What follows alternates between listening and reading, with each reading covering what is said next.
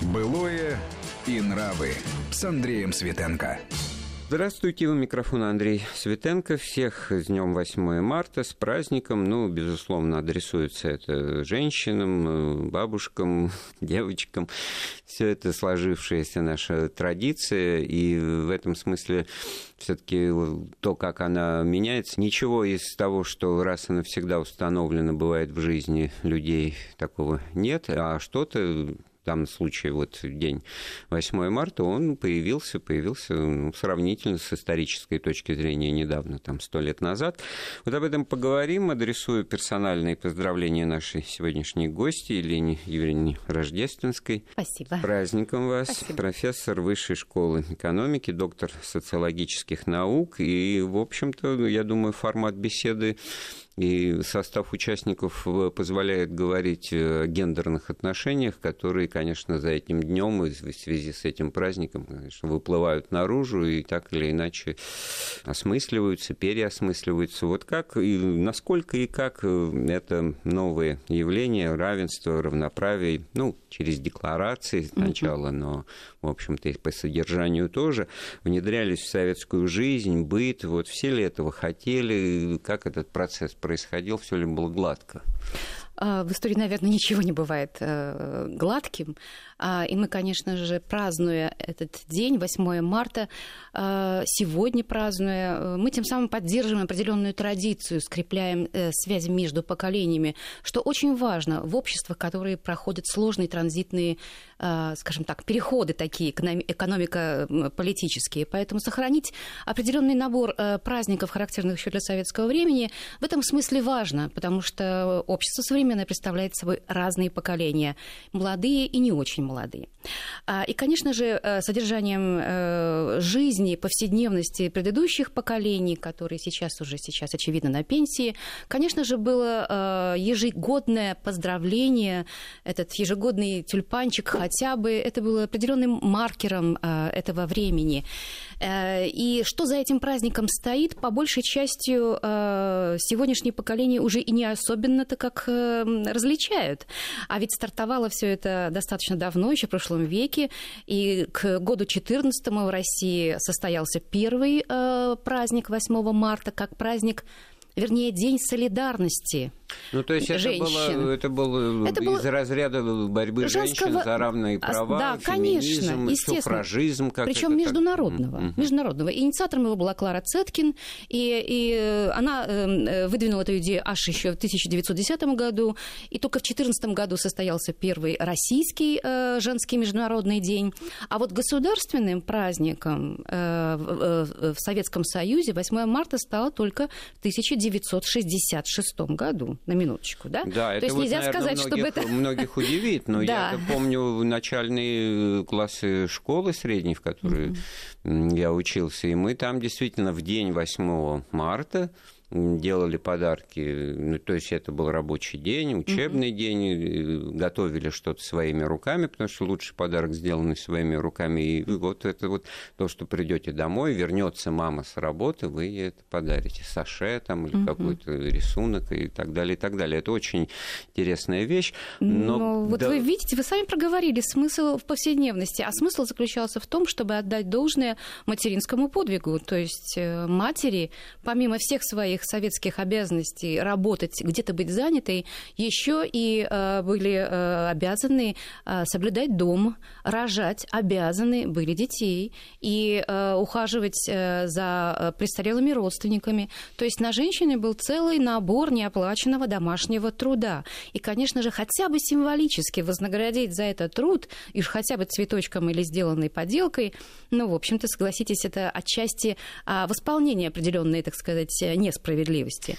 У женщины много ипостасей, мы их перечисляем, можем повторить. Э, мать, бабушка, дочь, сестра. И в этом смысле праздник мог бы сфокусироваться. День матери во многих странах э, присутствует. Да, но мы перечисляем семейные роли. Вот. А Причем тут общество. А мы, да, а мы, значит, набор вот именно гендерный. То есть мы женскую лучшую половину человечества в этом смысле отличаем. И это все работа э, общественного сознания, мне кажется, за годы Конечно, мы стартовали-то с чего? За право выбирать за право быть гражданином, гражданкой, за право доступа к образованию, а затем и к оплачиваемому труду, к экономической независимости. Вот э, где берет начало этот праздник 8 э, марта. И сегодня, пребывая, в общем-то, в обществе не социального неравенства, потому что советское время, конечно же, идеологически работало над эм, лозунгом «мы все равны», мы куем единую общность советский народ, в которой нет больших социальных различий. Но вот сегодня-то эти социальные различия есть и очень большие. Верхний децель, нижний децель, расплывчатый средний класс, э, женщины, которые э, задерживаются в отряде долгосрочной безработицы и так далее. То есть сегодняшнее э, довольно расколотое общество, оно является собой совершенно различные по доступу и к власти, и к общественному благу, и к экономическим ресурсам социальной группы. И не только как бы отдельно мужчины и женщины, но и среди самих женщин. Ну, Поэтому это... вот этот ресурс солидарности, начало-начало этого праздника, он сегодня приобретает, конечно же, э, дополнительный смысл. А вот э, в самом начале мы уже упомянули имя Клары Цеткин, ну, то есть там э, направление всего этого движения было, ну, социальное, даже идеологическое, проникнутое торжеством левых революционных идей. А вот насколько было актуально вот э, то, что было, есть и будет всегда, вот именно различия э, гендерные, сексуальные отношения, вот вопрос о равноправии и равенстве э, в этом в этом деле, которое, ну, ну выплывает часто выпукло, это слово, так сказать, прозвучит в нашем разговоре, harassment, да, mm-hmm. оно не очень в языке нашем, да. Mm-hmm. Да, вот, кстати говоря, толкование слов, я, я большой в кавычках знаток военной истории, mm-hmm. harassment night aviation, mm-hmm. во все, ну... беспокоящая ночная авиация, то есть mm-hmm. природа слова harass это, значит, беспокоить. Ну, поэтому поэтому и, и э, атрибутика а сейчас, а, sexual Да, а вот mm-hmm да. ища слова русские для этого угу. слова теперь, сейчас угу. это будет домогательство, приставание, притеснение. Принуждение. Вот, принуждение. Принуждение, да. да. Вот. И раз возникает слово принуждение, то мы сразу вплываем в отношения власти. Значит, есть кто-то, кто выше по статусу или по, располагает большими ресурсами, и есть те, кто ниже по социальной иерархии, вследствие этого зависимые, то есть э, реагируют на, в коммуникации на этого человека властного, в общем-то, с определенными ограничениями ними. Елена Юрьевна, тут можно быстро этот разговор закончить, потому что если женщина начальница, подчиненный мы, А никто не говорит, что э, сексуальное домогательство касается только женщин, это касается в равной степени мужчин. А однако же разговор в одной только плоскости, в одном направлении в основном ведется, хотя там, я не знаю, в кавычках, опять-таки, в более продвинутых сообществах это и предмет э, сюжетов сериалов и художественных произведений, и в жизни, ну, наверное, это тоже не Мы же понимаем, почему? Было. Дело в том, что э, женщины реже мужчин занимают э, Только руководящие в вот позиции. Естественно, да. естественно. Если бы это было зеркальным э, отражением э, присутствия мужчин и женщин на руководящих позициях, ну, в таком случае и проблемы ведь не было бы, да, не было бы социального неравенства в этом плане. Но мы говорим именно о социальном неравенстве, о неравном доступе к э, властным ресурсам, экономическим ну, ресурсам. Ну вот все-таки, если так mm-hmm. ступенчато по истории, mm-hmm. значит, первые революционные годы, энтузиазм, энтузиазм, появление харизматических людей, продвигавших новую мораль угу. и живших по законам каким-то своих ну, представлений о, о правильности через равенство и равноправие. Э, и вот ну, в гражданскую войну, в 20-е годы, угу. значит, ну, во-первых, разрушение там, буржуазной семьи, очевидно. Безусловно, да? и крестьянской в том числе. И крестьянской. Вот об этом. Это значит, как... что э, обобществлению подлежали все формы семейных взаимоотношений. Церковный брак был упразднен, гражданский брак заключался с великой легкостью, равно как и развод э, точно так же был упрощен. Разводимости вообще на начало XX века практически не было, это 0,1%. А теперь это абсолютно легкая гражданская процедура, поэтому э, свободный союз свободных людей, по идее, ничем не обремененный, но, тем не менее, для того, чтобы он состоялся, нужно очень сильно было поработать в идеологическом плане.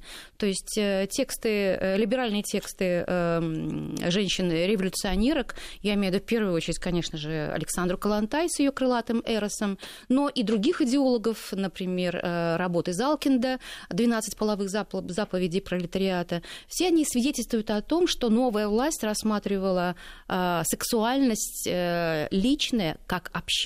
Я обратил внимание, читая внимательно газеты, вот 17-18 э, года, ну и вот такое впечатление, что э, общественные настроения, они не только через вот э, усилия пропагандистов, но и они сами были каким-то образом подготовлены, потому что вот странно было читать ну, не просто приветственные речи вот о, о том, что сейчас можно жениться там хоть три раза в день, mm-hmm. на дню и разводиться, то есть новые более простые формы регистрации браков, появление ЗАГСов, вот этих uh-huh. теперь нам привычных.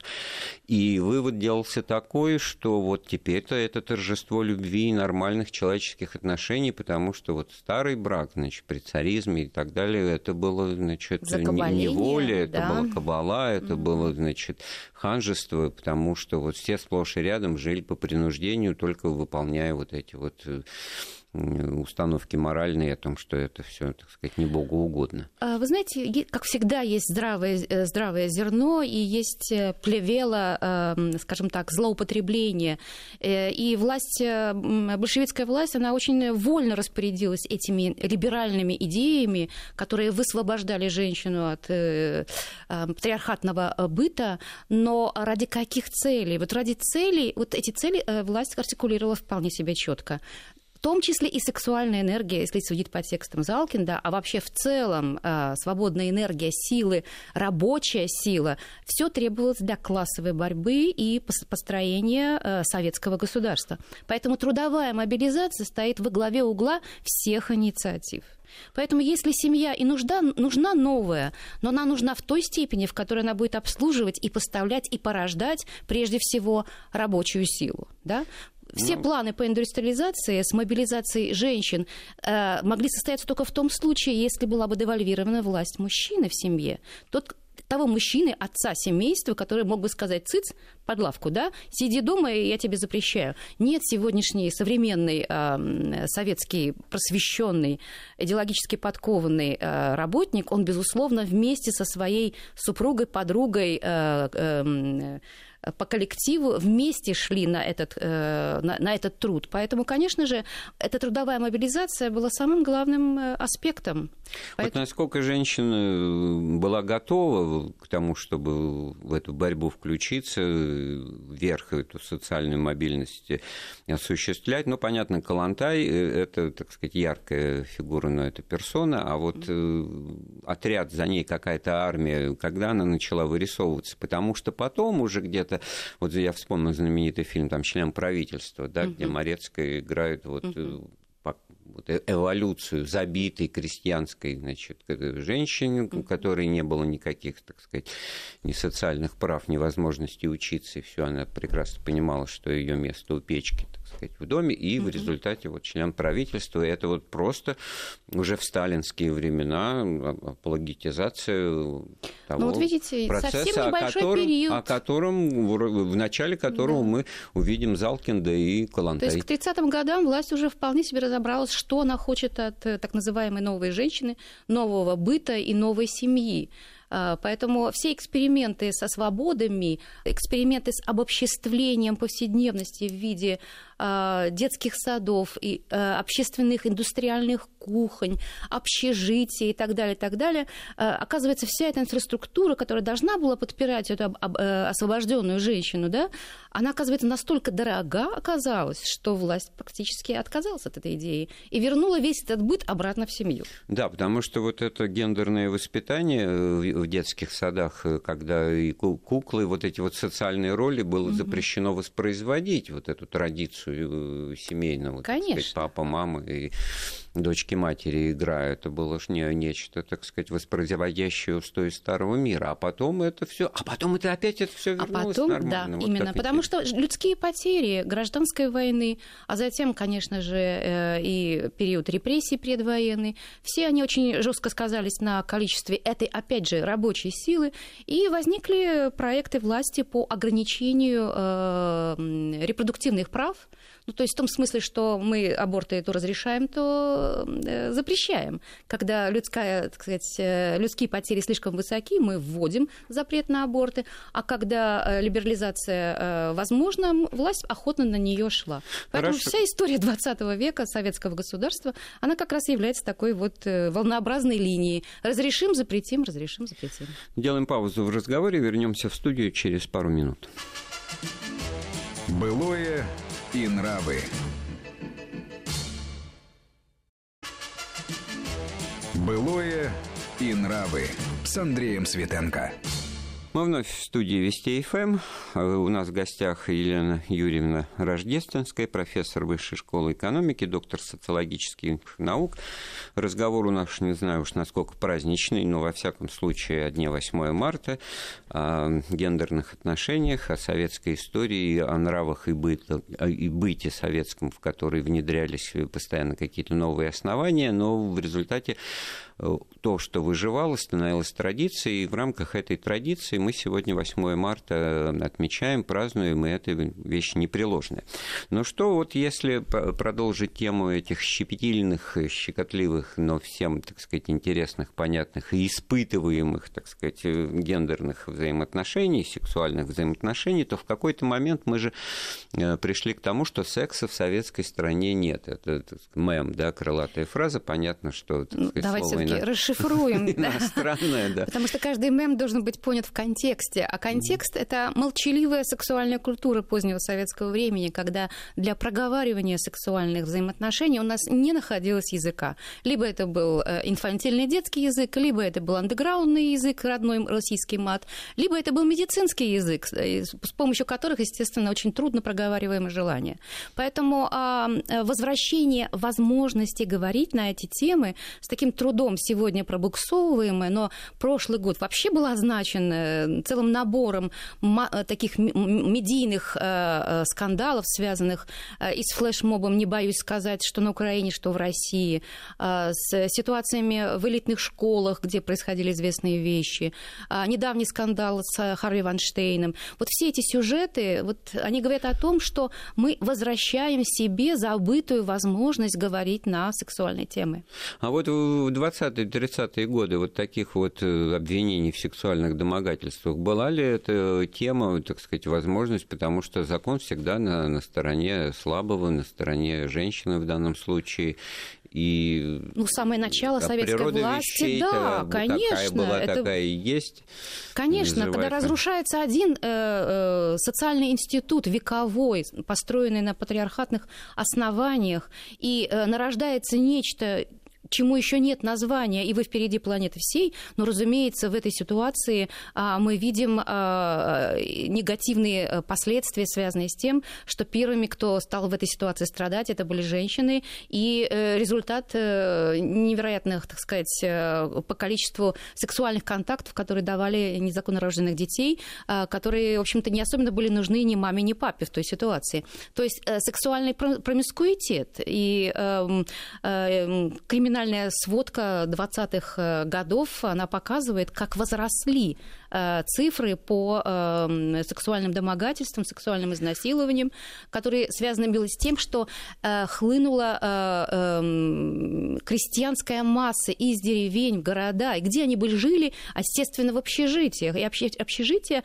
при заводах стали вот таким вот рассадником свободной морали, в которой незащищенной оказалась прежде всего женщина. Поэтому и кривая поползла и по, эм, э, и по сифилису, и по сексуальным изнасилованиям, и по количеству абортов, и по количеству нелегальных, и по количеству э, незаконно рожденных детей. И вот тут, как бы, конечно же, э, скажем так, консервативная волна противодействия этому, так называемая реакция, она была связана с тем, что да, ситуацию вот надо было бы... ставить под контроль, и государство, что называется, опомнилось в этой ситуации.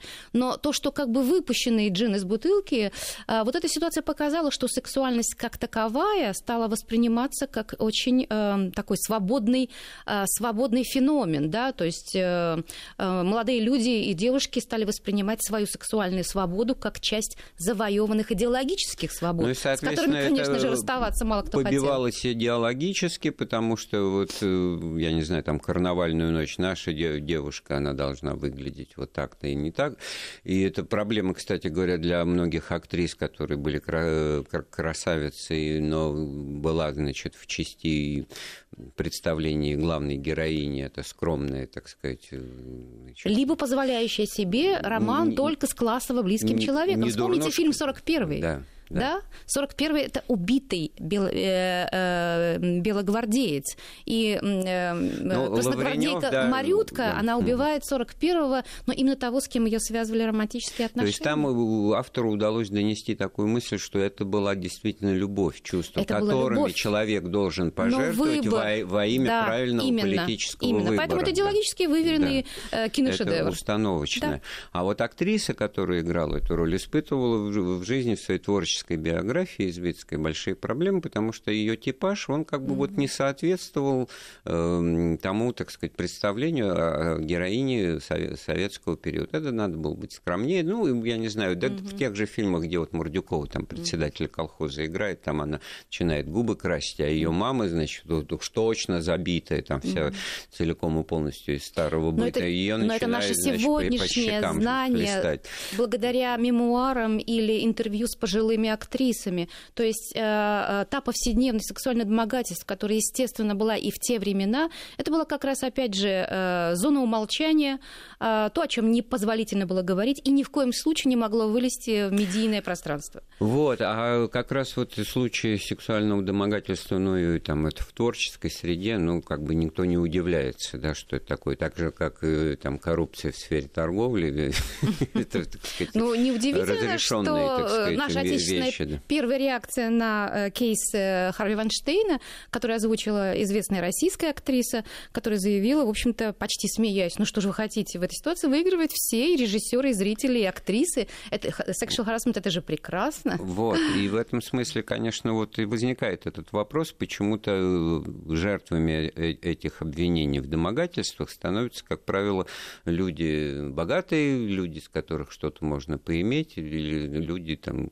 Так в том-то и дело, что это не вопрос... разрушить, а в качестве а, компенсации получить что-то дивиденды. Так в том-то и дело, что э, это вопрос не э, секса как такового, это вопрос власти. Почему эти богатые, власти облеченные и чаще всего мужчины, чем женщины, используют свой властный ресурс для того, чтобы принудить тех, кто от них зависит, к сексуальным отношениям. А вот э, та сторона принуждаемая, она тоже же сплошь и рядом выглядит не бог весь как, так сказать, э, а... розовый или белый и пушистый. Да.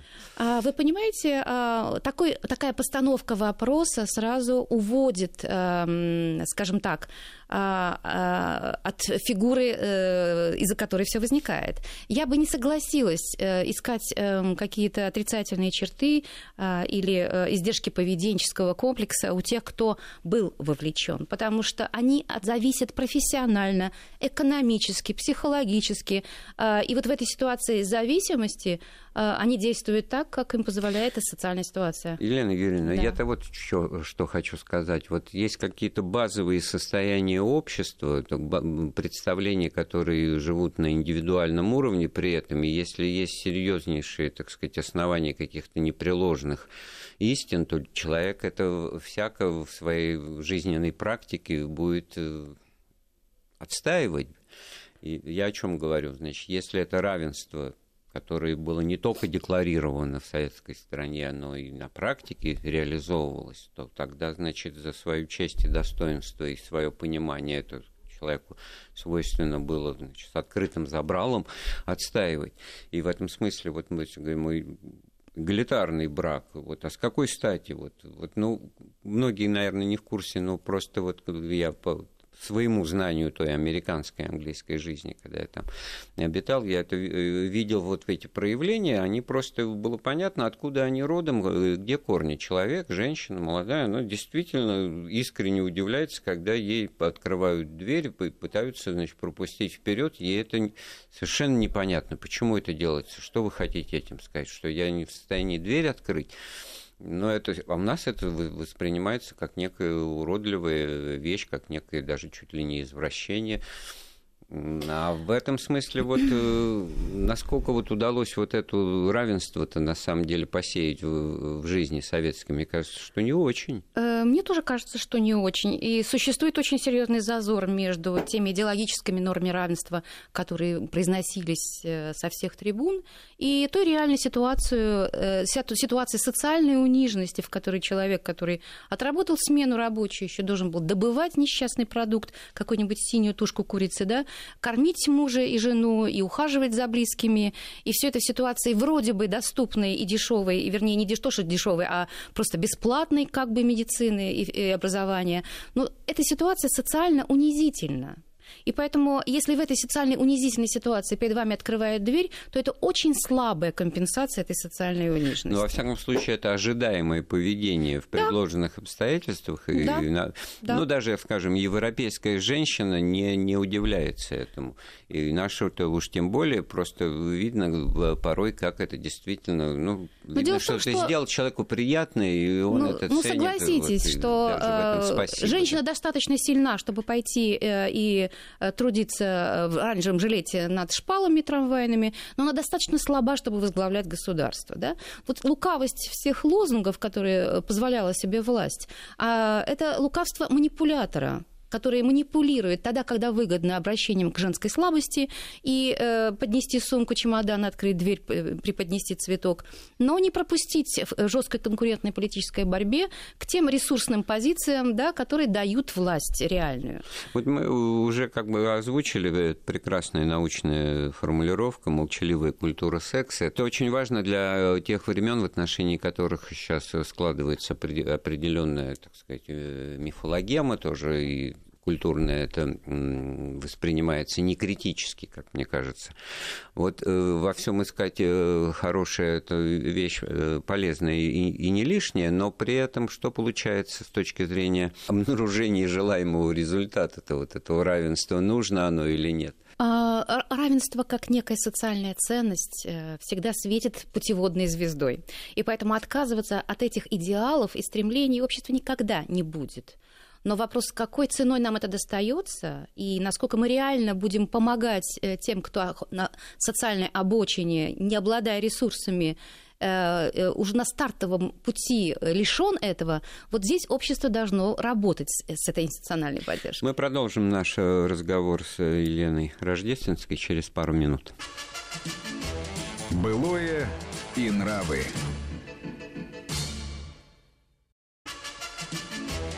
Былое и нравы с Андреем Светенко.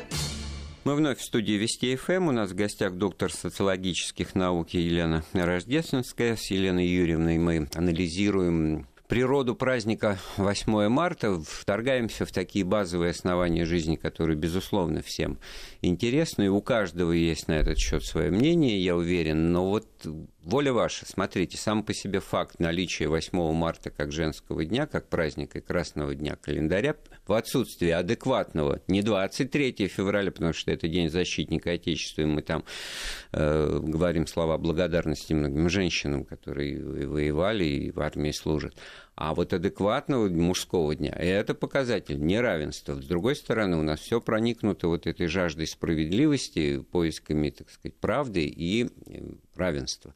Вот как в, в этом парадоксе существовать?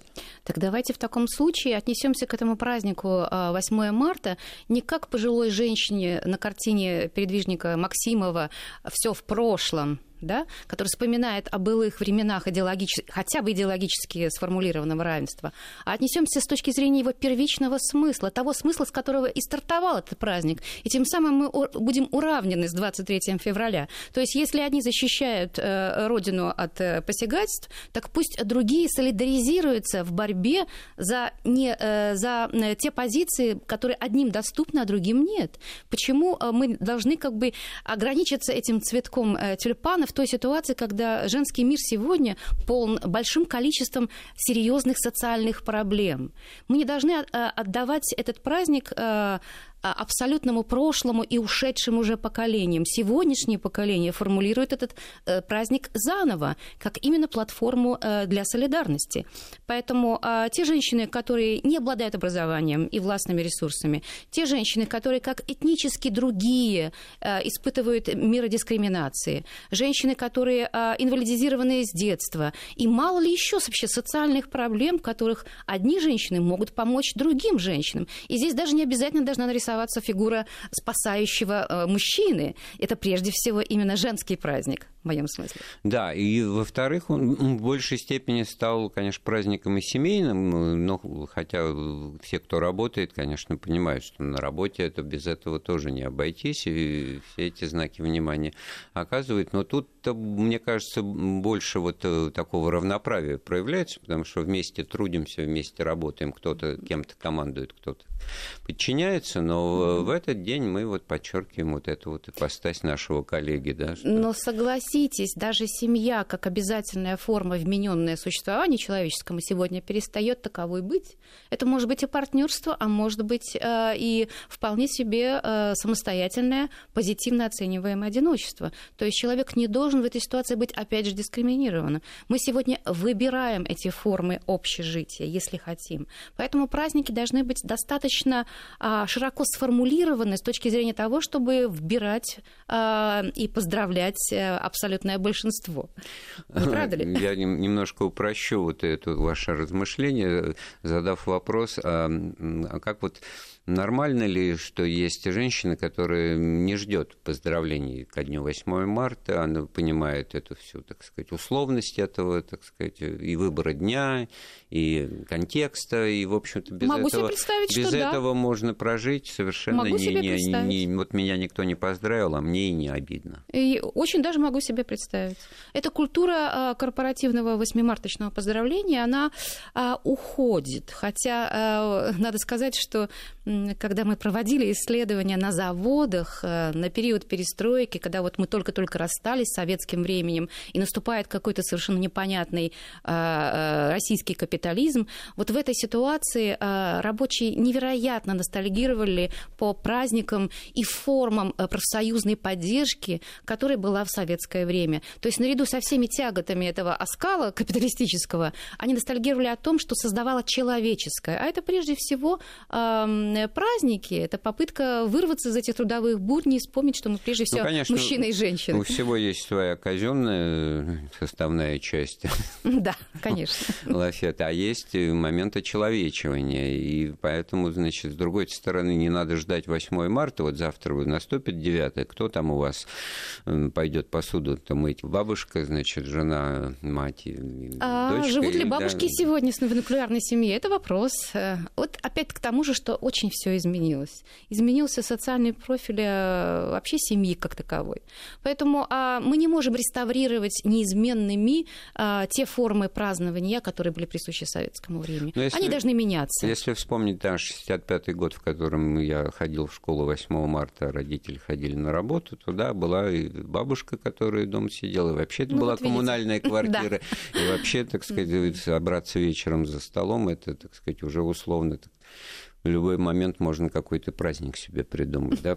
А сейчас, конечно, вот тоже сейчас заглядываю, записал, не поленился, комфортное одиночество это, или какое-то ос- осознание осознанное. Осознанное. осознанное. Люди выбирают эту форму. Я, они я... не впадают в нее и не являются я... жертвой одиночества, но они выбирают такую форму. Я думаю, мало кто с вами согласится, или это момент самовнушения, или ну, это, это тонкий По опросам стар... общественного мнения есть определенные да? уже значимые статистические группы людей, которые живут э, одиноко, но э, не воспринимают это как наказание, как, э, скажем так, как тяготу. Для них это комфортная форма. Но они при этом не асоциальны, у них Нет, есть. абсолютно. Вот, Нет. Это, речь идет только о, об отсутствии там не Именно. то что патриархальной семьи сожительства, но и даже нуклеарной. Да, то есть это... да, да, но при этом они встроены в социальные сети, у них есть э, а, поля общения, то есть э, друзья и так далее, но тогда, когда они этого захотят.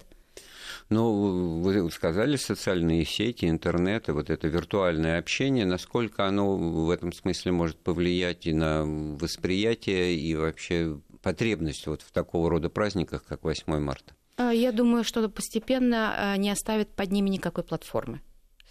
А, Безусловно. И цифровизация идет э, такими тотальными темпами, забирая а, тотально новые поколения, но и как бы ретроспективно подбирая и предыдущие отчасти поколения, да, а, любые формы Silver Society для пожилых, э, они включают в себя в том числе и цифровую грамотность, как мы понимаем.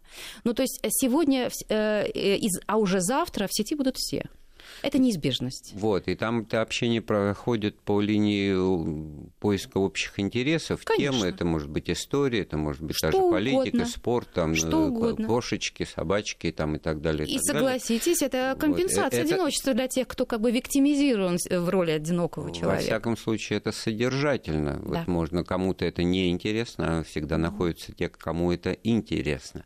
Вот. И в этом смысле в- 8 марта с его наполнением изначальным, э, с требованием социального равенства, с поддержкой женщины со стороны и власти, и общества, и, и возбуждение в ней самой таких потребностей, эта миссия уже исчерпала себя, как вам? Я полагаю, что да. Как бы это грустно ни звучало. Но э, 8 марта да, переходит на другую онлайн-платформу. Наверное, будем так воспринимать. Но все-таки человек не, не волен победить свою собственную природу, вот э, разделение на два пола, на, муж- на мужчин и женщин, и в этом смысле это все будет воспроизводиться, и никакие платформы здесь, э, как их ни назови, как их не выдумай, ничего не изменят в природе вещей, поэтому. Либо мы заблуждаемся. Вот давайте сразу как бы подумаем, а какие варианты, что называется, да? Коль скоро сегодняшний э, масштаб и- формат коммуникации уже предусматривает очень существенную долю онлайн-коммуникации, то есть цифровизация вторгается в наши естественные э, стили общения, то почему такая сфера, как э, сексуальность, может остаться вне ее? Мы подбираем уже э, в спиддейтинг э, возможных партнеров, мы находим м, будущих брачных партнеров по Ну, интернету. это, мне что- кажется, это деталь, потому что раньше были свахи, раньше были какие-то, так сказать, знакомства, институт, значит, там телефоны, все это было, конечно, примитивно по сравнению с нынешними возможностями, но по сути своей одно и то же, и не заменяет именно теплоты человеческого общения, и рано или поздно от экрана, от виртуального, так сказать, все-таки куда-то э, ниточка протягивается к реальному общению. Или вот, а вот если нет, то есть мне не нужно с если этим нет, человеком действительно реально общаться. Между нашим желанием и нами самими физически может быть сколь угодно посредников.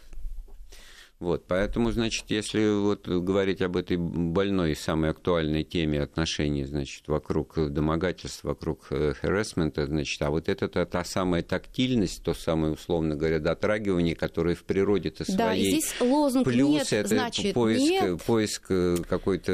Это новый язык и новая этика, о которой мы мало сказали, но которым нужно уделить хотя бы несколько слов, потому что это совсем новые правила морали и новый язык, который э, говорит о том, что если нет, не хотим, значит, это действительно нет. Более того, это уже выходит на уровень законодательной юридической нормы, как это произошло уже в Европе. Немецкий парламент принял прошлым летом э, новые законы, которые регулируют эту сферу. То есть, таким образом, а, то, что раньше эм, было предметом переговоров, теперь становится предметом Ну, или как- предъявления позиции. Как хождение по тонкому льду, потому что сколько примеров в жизни, миллионы, вот почему расходитесь, да потому что не сошлись характерами. А что же вы раньше-то этого не понимали в момент схождения? Да так она была другой, да он был другим. То есть вот, вот как бы неумение выяснить, Неумение кто выяснить, ты, и понять, неумение кто ты и проговорить что тебе самое нужно, важное. да? И более того, очевидно, и встретились для такого важного решения, как э, оформление брака,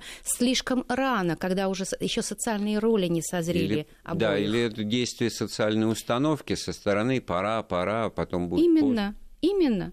Поэтому э, статистическая демографическая тенденция для России, такая как постарение модели брачности и фертильности, это отодвинуть самое важное решение, то есть брак, и тем более рождение ребенка, тогда, когда мы уже понимаем, что мы хотим друг от друга, и можем это сказать друг другу. Вот. И, пожалуйста, это надо истолковать так, что относиться к себе надо требовательно, и к окружающим тоже предъявлять э, разумные требования, не становиться заложником каких-то совершенно неоправданных неоправданных иллюзий в отношении себя и окружающих. И во всяком случае блюсти традиции, наверное, правильно, да, потому что, ну, 8 марта – это святое для нас, для всех. Спасибо. У нас в гостях э, был профессор высшей э, школы. Была. Вот, вот. Каюсь, была. Профессор Высшей школы экономики, доктор социологических наук Елена Юрьевна Рождественская. Эфир программы «Было и нравы» подготовил и провел Андрей Светенко. Слушайте Вести ФМ.